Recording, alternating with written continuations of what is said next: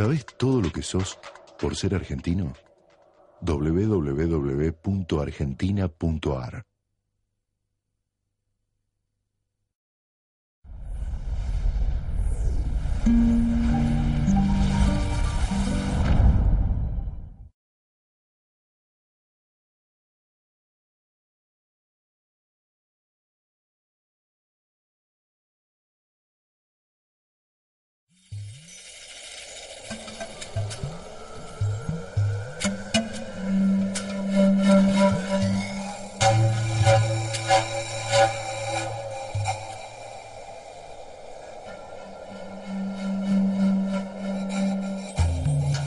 Hacia el final del siglo XV, los mexicas o aztecas habían impuesto su poderío mediante una alianza con señoríos vecinos desde el actual centro de México. En Sudamérica, los incas ya poseían el control territorial de una vasta extensión que incluía desde Colombia hacia el norte hasta Chile y Argentina en el sur. Si la dinámica de sus respectivas historias hubiera avanzado sin interrupciones, es más que probable que en algún momento ambas culturas podrían haberse encontrado. De ser así, el escenario de este encuentro hipotético se habría producido en el área centroamericana. El destino u otra variedad de la casualidad nos ha privado de ese memorable momento. Cusco y Tenochtitlan, las dos ciudades más poderosas de su tiempo, enfrentadas o hermanadas en un presente común. Se hubiesen maravillado el uno del otro, o simplemente habrían intentado destruirse sin contemplaciones.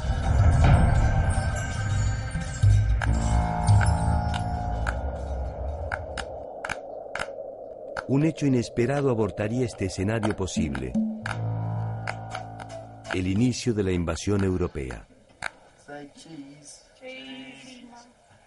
En muy poco tiempo, cientos de culturas diferentes debieron homogeneizarse en un solo mundo, olvidando su pasado casi por completo.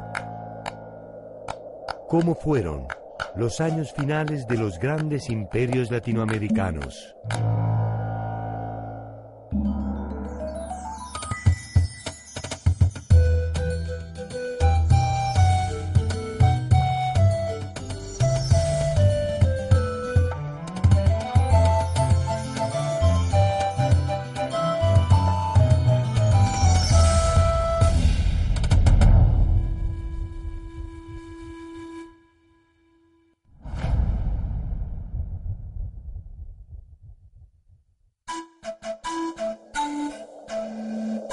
Llamado descubrimiento de América es probablemente uno de los eventos más extraordinarios de la historia de la humanidad. Un evento que en poco tiempo se transformó en ordinario e impuso la lógica de todo conquistador, el menosprecio por el vencido y la imposición de las costumbres del vencedor. En 1511, un barco que tenía como destino las costas de Santo Domingo naufragaba en Centroamérica. Veinte sobrevivientes llegan a la costa de una provincia maya. Algunos mueren de hambre, otros son capturados y sacrificados. Solo dos sobreviven, Jerónimo de Aguilar y Gonzalo Guerrero. Gracias a ellos, los mayas comienzan a conocer algunas particularidades de la cultura europea. Ninguno de los dos sospechaba que el periplo que habían iniciado era apenas el principio de una historia que tendría como escenario principal la mítica ciudad de Tenochtitlan. Tenochtitlan fue una ciudad fundada por los aztecas en un islote del lago de Texcoco en el año de 1325. La ciudad de Tenochtitlan llegó a ser una de las maravillas del Nuevo Mundo. Este se calcula que llegó a tener entre 150 y 200 mil habitantes.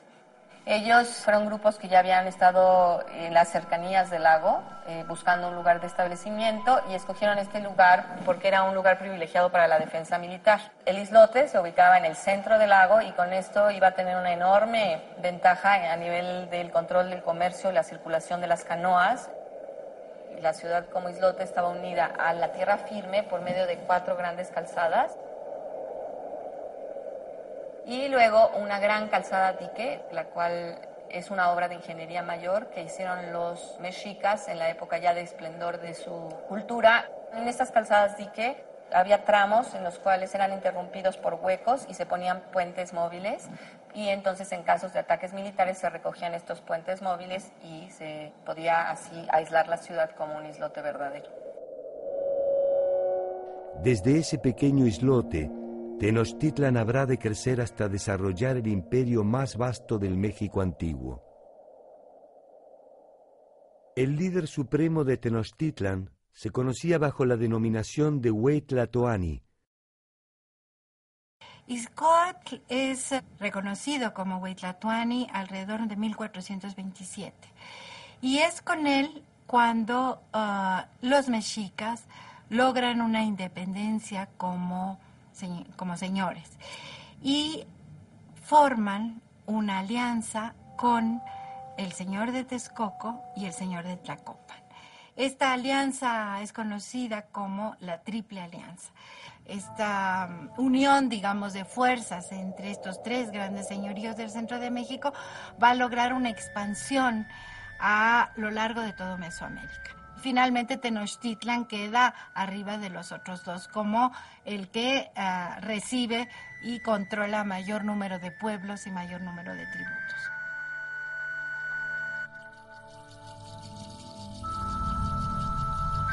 Al momento del contacto con los españoles, los aztecas son gobernados por Moctezuma Xoyotzin, más conocido como Moctezuma II.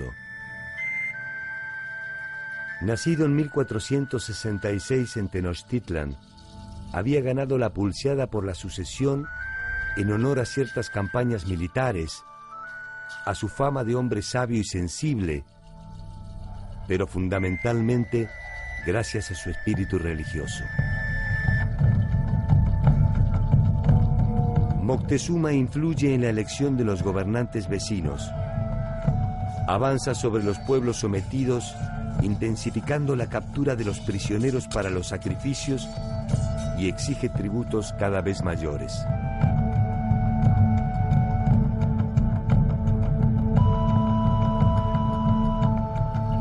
La señal de no pagar tributos significaba rebelión. Y si la negativa era no vamos a pagar tributo, inmediatamente ese pueblo era arrasado. Muchas veces eh, las fuentes nos dicen que se destruía totalmente esta población y se llegaba al extremo de rociar con sal los campos de cultivo, de tal manera que no se iba a volver a cultivar en esa región.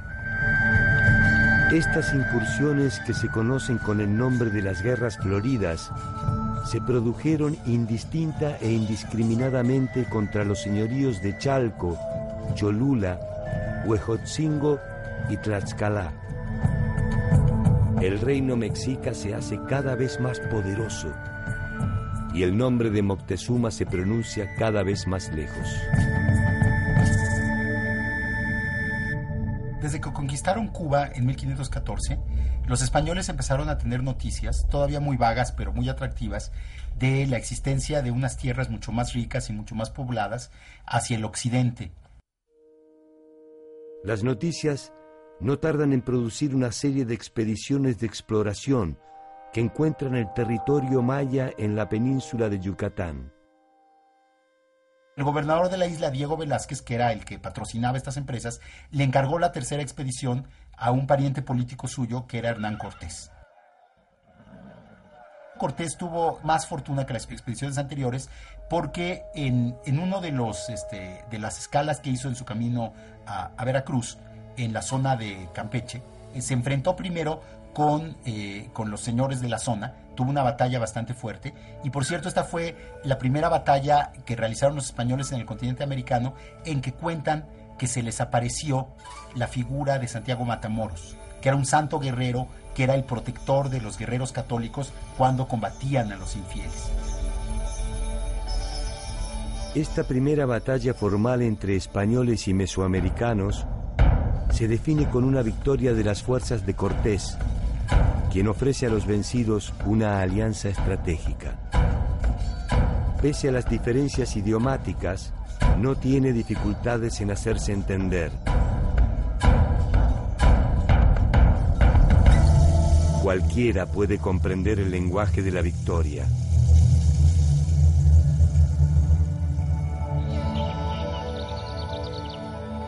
Por otro lado, en el grupo de Cortés se ha producido otra aparición milagrosa. Unos días antes han encontrado en la península de Yucatán a un español que habla a la perfección la lengua de los champotones, Jerónimo de Aguilar. Jerónimo de Aguilar había sobrevivido con dificultad sirviendo a las órdenes del jefe Taxmar. Su compañero de infortunio Gonzalo Guerrero a las del jefe Nachancam.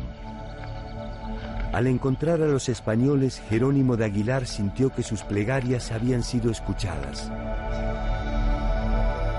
Gonzalo Guerrero, en cambio, hacía tiempo que había dejado de rezar. Gonzalo Guerrero se le ofreció en matrimonio la hija del señor que lo recibió y se incorporó con bastante éxito a la sociedad yucateca.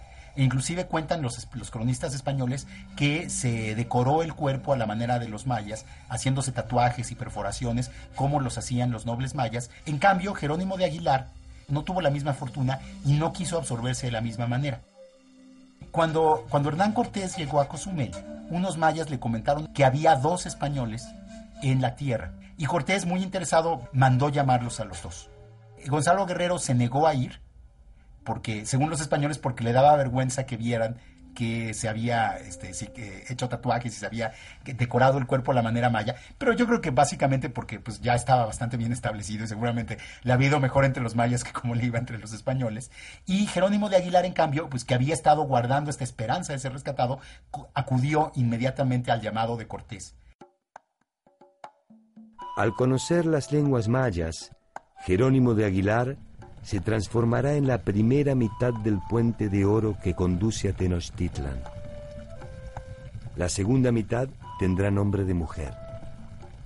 Entre los regalos que Cortés recibe de los champotones hay algunos sirvientes y un grupo de mujeres cautivas que los acompañarán. Entre ellas está Malinche, o Doña Mariana, como le dirán los españoles. Malinche no solo habla maya, sino también nahuatl, la lengua de los mexicas. Ella antes de ser esclava había sido hija de un gobernante. Como fue educada en una corte, en un, en un, ambiente de un gobernante, yo creo que Malinche, una de las grandes ventajas que le dio a Cortés es que conocía el protocolo, las reglas de la política indígena. Y ese tipo de interpretación cultural que va mucho más allá de lo lingüístico, también debe haber sido clave para el papel que jugó la Malinche. Entonces, por medio de Jerónimo de Aguilar, que traducía del español al maya, y de Malintzin, que traducía del maya al náhuatl, ya Cortés podía tener una cadena de comunicación más o menos eficiente. El Códice Florentino ofrece una imagen posible de Jerónimo de Aguilar, Podría ser uno de los pocos españoles que aparecen en torno a Malinche cuando oficia como traductora. La imagen de Gonzalo Guerrero, en cambio, exige una construcción conjetural. Gonzalo Guerrero se labró las manos, se horadó nariz y orejas y se unió a una mujer maya con la que tuvo descendencia. Cuando las expediciones españolas posteriores intentaron conquistar Yucatán, en los años 20 y 30, unos 10 años después, eh, combatió al lado de los mayas contra los españoles.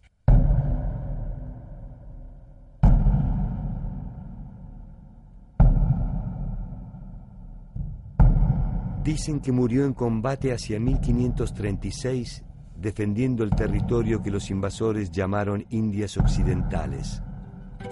Se trata apenas de una muerte más, que pudo pasar desapercibida en el contexto de tantas batallas. Su pequeño gesto puede ser sometido a diferentes interpretaciones. Pudo tratarse de un hombre ambicioso que solo se apresuró a tomar su parte del botín. Pudo tratarse de un hombre despreciable que en una encrucijada eligió traicionar a sus propios compañeros. Pudo tratarse de un hombre confundido que simplemente eligió el bando equivocado. O tal vez pudo tratarse de un hombre que vio que el nuevo mundo estaba habitado por otros nombres, otros aromas, otros dioses y otras sensaciones. Si fue así, si Gonzalo Guerrero fue este último hombre, tal vez sin querer, ofreció una de las pocas versiones de la esperanza que nos regala la historia.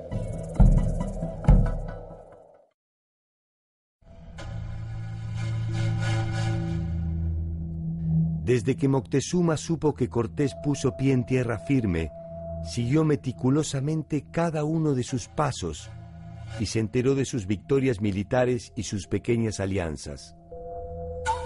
No tardó en enviar a sus embajadores con presentes y advertencias, que Cortés contestó también con presentes y advertencias. Ambos sabían que la vastedad del territorio que ocupaban era insignificante para el tamaño de sus ambiciones.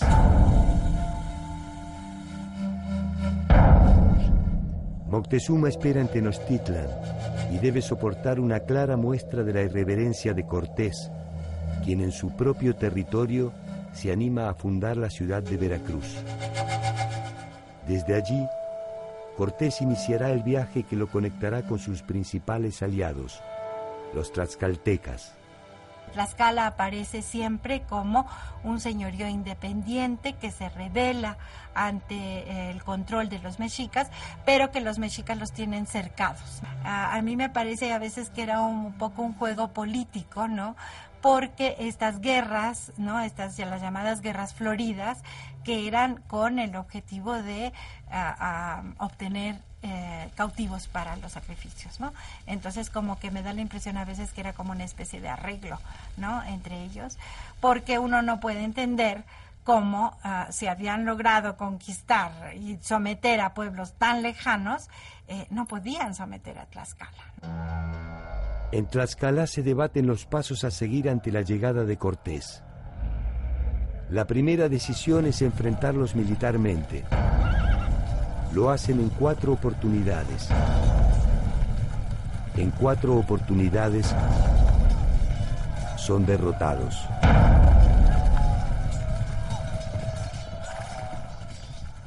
Finalmente, deciden aliarse con las fuerzas españolas. El camino a Tenochtitlan está prácticamente despejado. Moctezuma aún confía en que sus dioses podrán derrotar a los extranjeros. La sede para la próxima batalla no puede ser otra que una morada sagrada, Cholula, la ciudad consagrada a uno de los principales dioses mesoamericanos, Quetzalcoatl. Según cuentan los españoles, cuando llegaron a Cholula, les fueron avisados que iban a ser atacados a traición al día siguiente. Y entonces ellos decidieron atacar primero y entonces rodearon la plaza principal de Cholula junto a la pirámide de Quetzalcoatl y masacraron a todos los que estaban en la plaza en ese momento.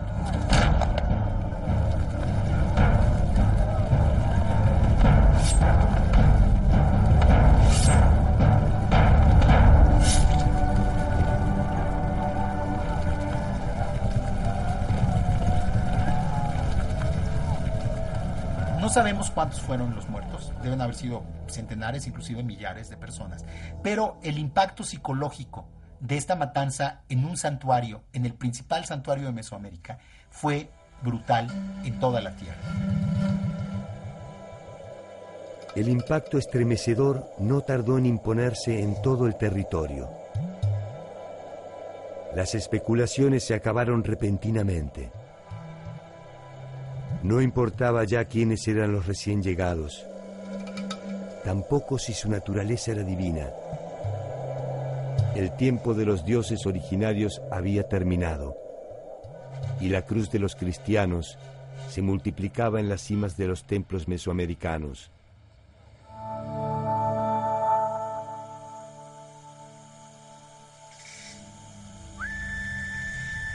Para la civilización europea, los pueblos encontrados naturalmente estaban perdidos.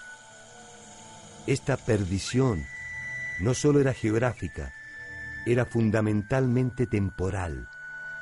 Estaban perdidos en el espacio, pero también en el tiempo.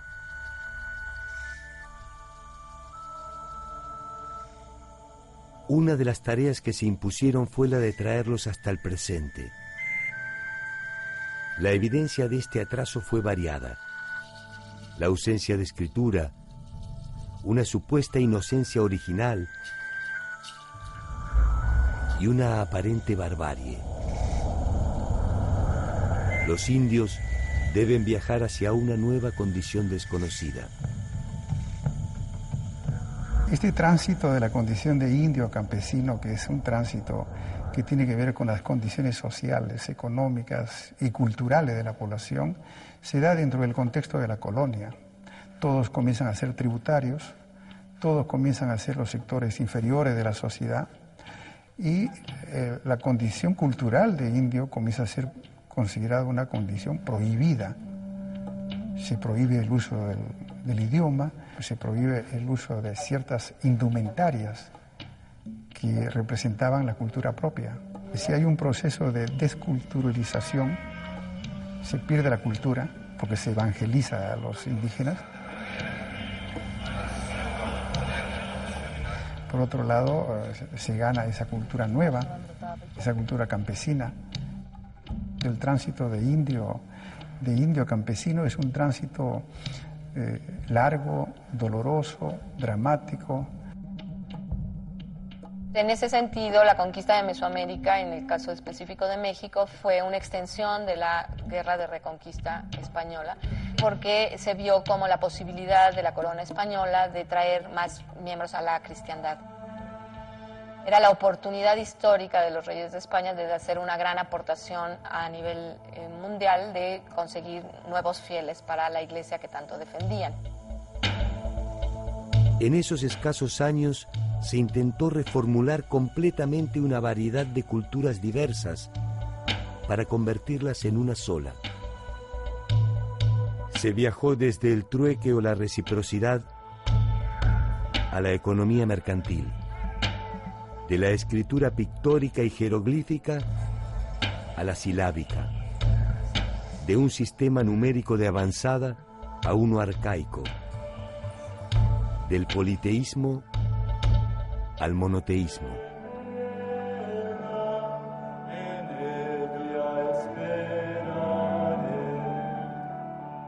Las sociedades europeas y las orientales realizaron ese mismo viaje en algo más de 3.000 años. Las latinoamericanas, con avances y retrocesos, debieron incorporar ese nuevo modelo sin contemplaciones. Tres mil años equivalen a 40 generaciones. El promedio de vida de un hombre en América no superaba los 50 años. Más de 40 generaciones debieron ser vividas en una sola vida. Un salto desgarrador en el tiempo, realizado por impulso de las armas, y cuyo pasaje fue abonado sobradamente en peso de oro. Evidentemente fue un impacto entre dos culturas que en muchos sentidos al principio no se entendieron o hablaban dos lenguajes completamente distintos, no solo a nivel lengua, sino a nivel de conceptos, de formas de, de resolver las cosas, de forma de enfrentarse al mundo. La empresa de la conquista, impulsada principalmente por España y Portugal, germina desaforadamente en una serie de razones concurrentes la consolidación del poder político de los monarcas mediante la expansión territorial, la búsqueda de nuevos mercados, la multiplicación del comercio y la reafirmación de la fe católica. El poder político garantizaba la profesión de la fe. La Santa Sede legalizaba la apropiación de los territorios. Y los grupos económicos financiaban la empresa que tomaba posesión de lo ajeno en nombre del rey.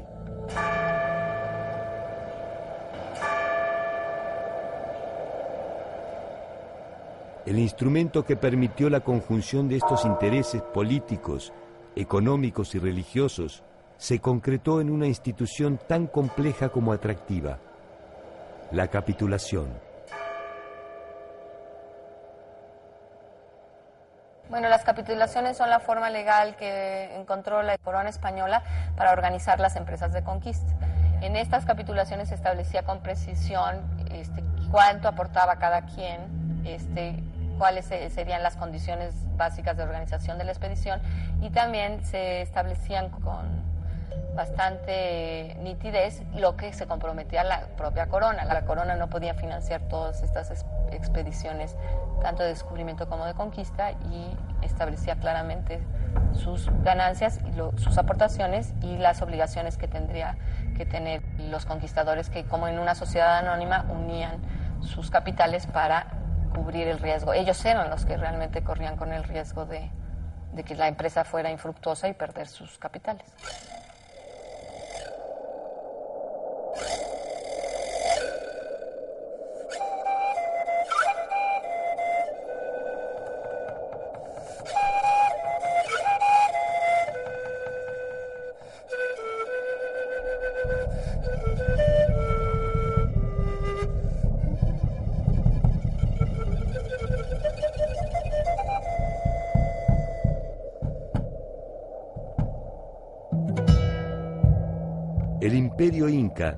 Fue la organización estatal más extensa de América. Había nacido, como Roma, entre los límites de una pequeña ciudad, Cusco, y se había extendido, absorbiendo y conquistando a diferentes pueblos que pasaron a formar parte de una sola identidad. Es, sin duda, una de las civilizaciones andinas más memorables. Sus ejércitos llegaron a contar con decenas de miles de hombres. Sus ciudades fueron refinadas y monumentales.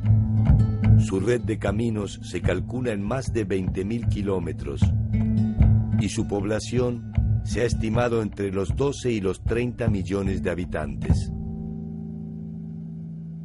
Es una sociedad muy compleja, Sí, eso es la parte económica y la parte social. En la parte cultural había una religión propia, una cultura propia, lenguas muy ricas, también originales y propias de la población. Esa existencia de una totalidad eh, hace que el mundo andino pudo funcionar como una república aparte, con sus propios eh, valores. El nombre con el que los incas identificaban a su territorio era el de Tahuantinsuyu y estaba dividido en cuatro grandes suyus o regiones. Chinchaisuyo hacia el norte, el Contisuyo al oeste, Antisuyo al este y el Collasuyo al sur. La referencia a partir de la cual se realizaba esta división era su capital, Cusco. Una sucesión de hechos inesperados cambiaría el equilibrio del Estado inca. Hacia 1493 se inicia el gobierno de Huayna Capac. Si bien la sede del Estado inca fue históricamente Cusco, Huayna Capac había fijado su residencia en Quito, desde donde consolidó sus conquistas hacia el norte. La importancia de Cusco se va debilitando y las posibilidades de expansión del Estado inca se consolidan hacia el norte, en detrimento de las áridas y empobrecidas tierras del sur. La muerte de Huayna Capac dará inicio a las intrigas palaciegas que terminarán enfrentando a Cusco y Quito. Las sucesiones incas son muy tumultuosas, con muchos asesinatos, intrigas, porque no había lo que hay en Europa, la primogenitura. Entonces era un número limitado de candidatos y había que escoger entre esos limitados candidatos. De ahí que vienen crímenes, pasiones y se matan y hacen de todo. Huayna Capac muere sin dejar resuelta su sucesión. Dos de sus hijos se disputan el control del imperio. Uno de ellos, Atahualpa, controla la parte norte con sede en Quito. El otro, Huáscar, la parte sur, con sede en Cusco. Las ambiciones de los hermanos no tardaron en desencadenar un enfrentamiento. Por primera vez, dos ejércitos incas se enfrentaban en el campo de batalla.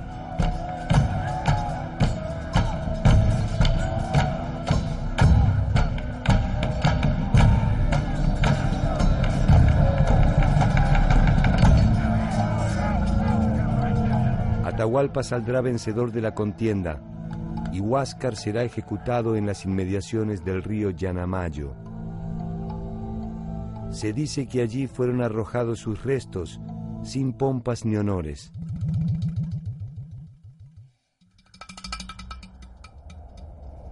Atahualpa apenas puede saborear su victoria. Debe partir hacia el pueblo de Cajamarca atento a la llegada de unos pocos y extravagantes intrusos que habían arribado por el norte del imperio.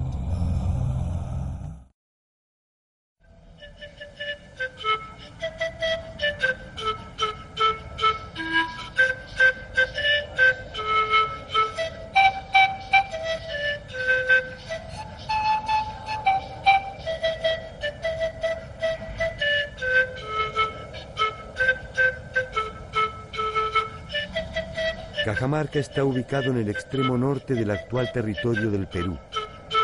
La ciudad puede observarse desde un antiguo santuario conocido como la Silla del Inca. A escasos kilómetros de allí existe un afloramiento de aguas termales. Este refugio era una de las tantas casas de descanso de los zapas incas, los líderes del imperio. Atahualpa elige Cajamarca para encontrarse con los españoles. Se dice que su intención era escarmentarlos por el saqueo que habían realizado en la localidad de Tumbes y del que ya habían tomado conocimiento.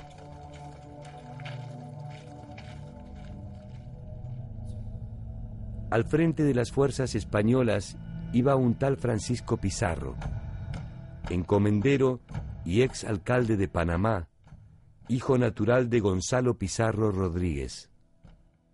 Los españoles que conquistaron primero América Central y el estrecho de Panamá, eh, poblaron Panamá hacia 1510, 11, 12, 13.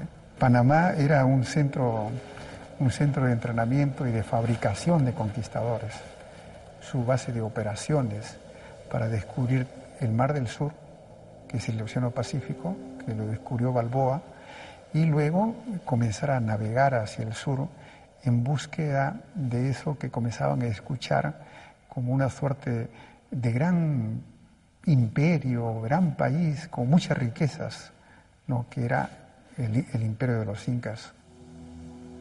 Tuvieron que pasar 20 años para llegar a, poder este, acercarse a las costas eh, de Tumbes. En ese periodo muchos conquistadores se entrenaron en Panamá y uno de ellos fue Francisco Pizarro, que llegó bastante joven y estuvo en Panamá eh, como 10 años y llegó al Perú cuando él tenía 52 años. Pizarro fue un conquistador auténtico, analfabeto, soldado de los 15 años y conquistador a los 52 años de un imperio indígena. Francisco Pizarro, Diego de Almagro y Hernando de Luque son los principales asociados de la empresa que terminará invadiendo el imperio inca, merced a la capitulación de Toledo otorgada por Carlos V en 1529. Cuando Pizarro llega con sus, eh, con sus vanguardias, tenía mucha información al respecto, cuando había llevado indígenas a Panamá para que les informen y para que aprendan la lengua de los conquistadores, que nunca llegaron a aprender bien. Atahualpa había logrado recientemente el control absoluto del imperio. Los españoles no eran más que una comitiva reducida que no ofrecía, en principio, una amenaza concreta.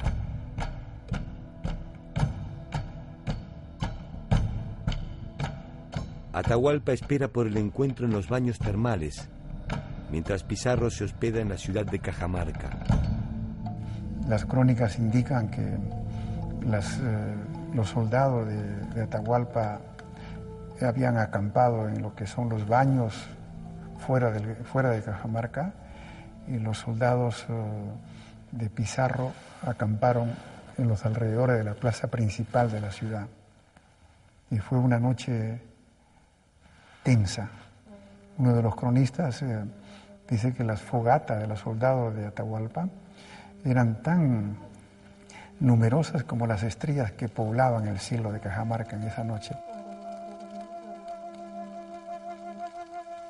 Pero que fue una, una noche que casi transcurrió en la, en la, en la vigilia aparente, tanto que los, eh, los, los indígenas que no tenían un sistema de rotación de guardias, pensaban que los españoles no dormían por la presencia de guardias eh, alrededor de la plaza. Yo creo que es muy importante investigar lo que pasó en Cajamarca para poder deslindar un poco la verdad. Los hechos de Cajamarca resultan de gran interés, porque en ellos se expone el dramático choque entre dos culturas que en el breve evento ponen en juego no solo sus intenciones, sino su forma de entender el mundo. En esa particular sucesión de gestos y reacciones se desnuda la naturaleza de la Trinidad que dio impulso a la conquista. La espada, la fe y fundamentalmente el oro. Y por la tontería de de Atahualpa, que quería ver de cerca a estos que vinieron antes el segundo viaje de Pizarro y que se fueron. Entonces tenía miedo que se fueran otra vez y no los había visto. Entonces ordenó que subieran hasta Cajamarca. Los generales le dijeron sería mejor que en un desfiladero aventamos piedras, grandes galgas, piedras enormes, para liquidarlos. Y no quiso. También eh, Francisco Pizarro obligaba o pidió a Atahualpa que viene sin armas, pero al mismo tiempo él se, eh, escondió sus propias eh, armas en estos edificios que hay alrededor de, de Plaza de Cajamarca. A Atahualpa lo acompañan sus principales aliados, sus guerreros y su fastuosa corte. El grueso de su ejército espera en las inmediaciones del lugar.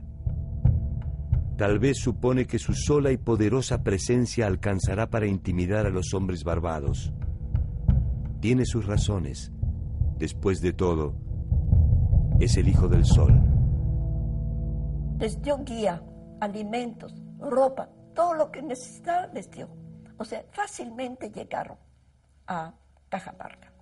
Y además, en vez de recibirlos en su en su real, rodeado de su ejército, se metió a lo que los españoles le confabularon la entrada a la plaza de Cajamarca, que ahí les dijeron, vengan sin armas porque nosotros los vamos a ayudar, somos amigos suyos.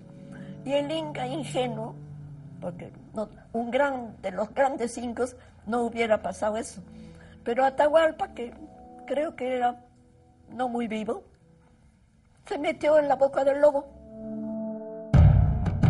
La reconstrucción de los hechos acaecidos el 16 de noviembre de 1532 exige completar el cuadro de situación. Pizarro espera con sus principales hombres armados, sus imponentes caballos y armaduras, sus socios en la empresa, un sacerdote de nombre Valverde y un intérprete que sobrevivió al tiempo bajo el nombre de Felipillo. La distancia hasta la tragedia siempre es breve. En este caso, es apenas un detalle menor, un libro que todos los cronistas identifican como una Biblia. Francisco de Jerez integra las fuerzas de Pizarro. A él le debemos la primera versión de los hechos de Cajamarca.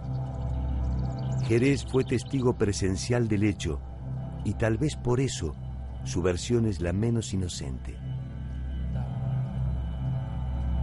Atahualpa, intrigado por el dios al que dicen representar los intrusos, indaga sobre las costumbres de los cristianos. Fray Valverde entonces se apersona y le explica por intermedio de Felipillo que hay un único Dios verdadero y que Él viene en su nombre. Previsiblemente, Atahualpa descree de un mensaje tan abominable y pide alguna prueba de su existencia. Fray Valverde no tiene otro milagro para ofrecer que su modesta Biblia. Con eso solo le pide que se convierta a una nueva fe mediante el requerimiento.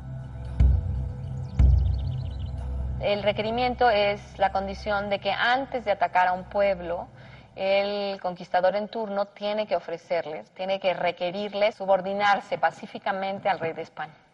Lo que pasa es que evidentemente a pueblos que no hablaban el idioma, que no entendían el concepto de dominación, etcétera, hablarle eso, por supuesto, nunca aceptaron el requerimiento, pero sí ya se había cumplido con la fórmula legal de haberlo ofrecido primero.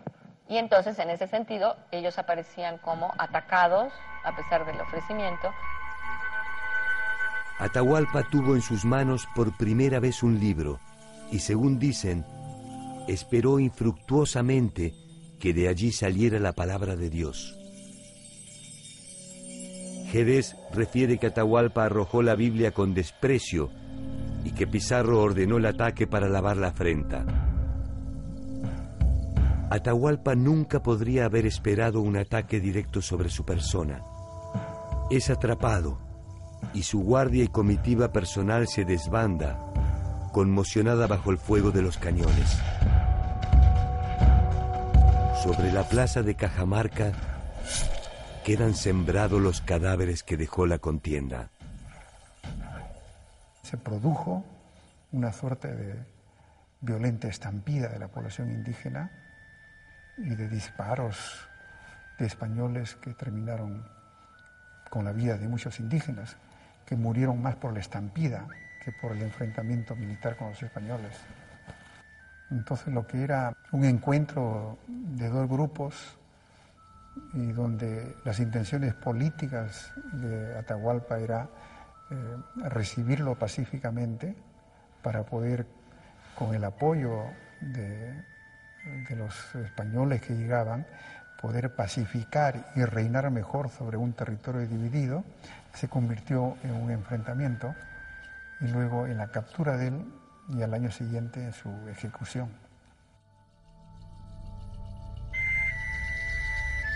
El llamado cuarto del rescate es una sencilla y modesta edificación. Allí cumple su encierro Atahualpa, quien en un nuevo alarde de su poder ofrece llenar el lugar de su cautiverio hasta donde llega su mano extendida por encima de la cabeza, por una vez con oro y por dos con plata, a cambio de su libertad. Pizarro es fiel a su naturaleza y naturalmente acepta. El oro y la plata viajan hasta Cajamarca. Sin embargo, lejos de ser liberado, Atahualpa es sometido a un juicio por los españoles y ejecutado, acusado de haber asesinado a su hermano Huáscar, a quien ni Pizarro ni los suyos habían conocido. Según esta primera versión, los hechos de Cajamarca son una reacción de Pizarro ante la afrenta andina.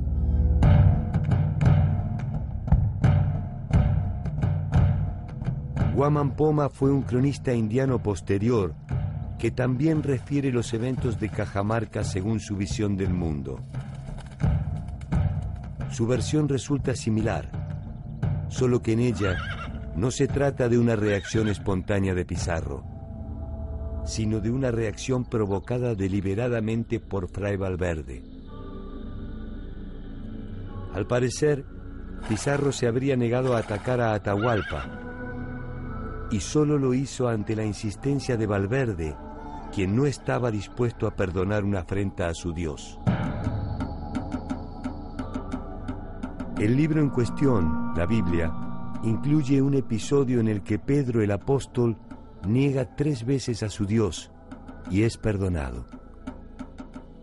Atahualpa no negó siquiera una vez al suyo y fue condenado. ¿Será que su Dios no era tan indulgente?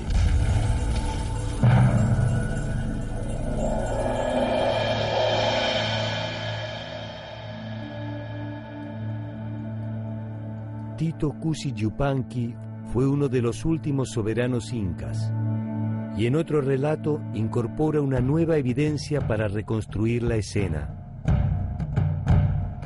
Cusi Yupanqui refiere que por dos veces los españoles rechazaron la bebida que Atahualpa les ofrecía en señal de reciprocidad y que por tal motivo rechazó la Biblia y originó el ataque. La versión inca se fundamenta también en una afrenta, solo que en este caso el primer ofendido es Atahualpa. Para Cusi Yupanqui es un malentendido lo que da pie al luctuoso desenlace.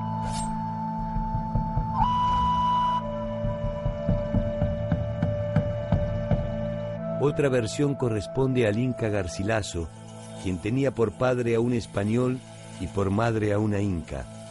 Trágica e insalvable distancia que podría haber inspirado su versión. Garcilaso había abrazado la religión católica y recopilado con gran detalle la cosmogonía e historia de sus antepasados. Según él, el requerimiento se complicó por la impericia de Felipillo, quien no logró traducir correctamente las palabras del fraile. La Biblia cayó accidentalmente mientras Fray Valverde intentaba infructuosamente detener a Pizarro para que no hiciese daño a los indios. Se trató aquí apenas de un accidente. De alguna forma, todas las versiones parten de una premisa común, la dificultad para tolerar el mundo de los otros. En defensa del líder andino pueden esgrimirse algunas razones de peso. Su legitimidad está sustentada en su origen divino. ¿Cómo se le dice al hijo de un dios que su padre es un fraude? ¿Por qué un emperador debería obedecer a un capitán? ¿Con qué imprudencia se propone la conversión de un reino en un solo acto? Las preguntas no hacen otra cosa que embarullar lo simple. Las cuatro historias terminan con los incas muertos y un cuarto lleno de oro cuando Atahualpa enteraba que los españoles quieren oro y plata. Prometió eh, llenar dos edificios grandes, otro con oro, otro con plata, eh, en condición que después eh, Pizarro lo podría dejar en libertad. Pero lo que pasó que cuando rescate estaba cumplido, las autoridades, quien estaba con, Pizarro, representantes del rey de España obligaron a Pizarro a, matar Atahualpa.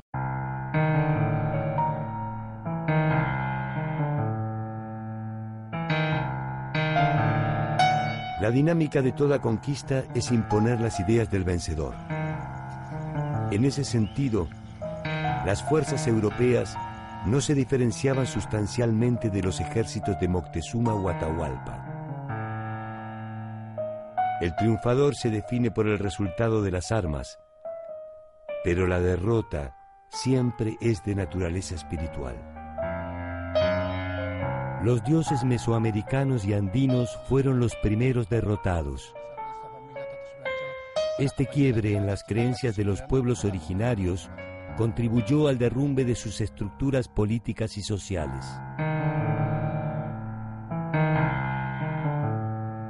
Lo que sucedió es irreversible.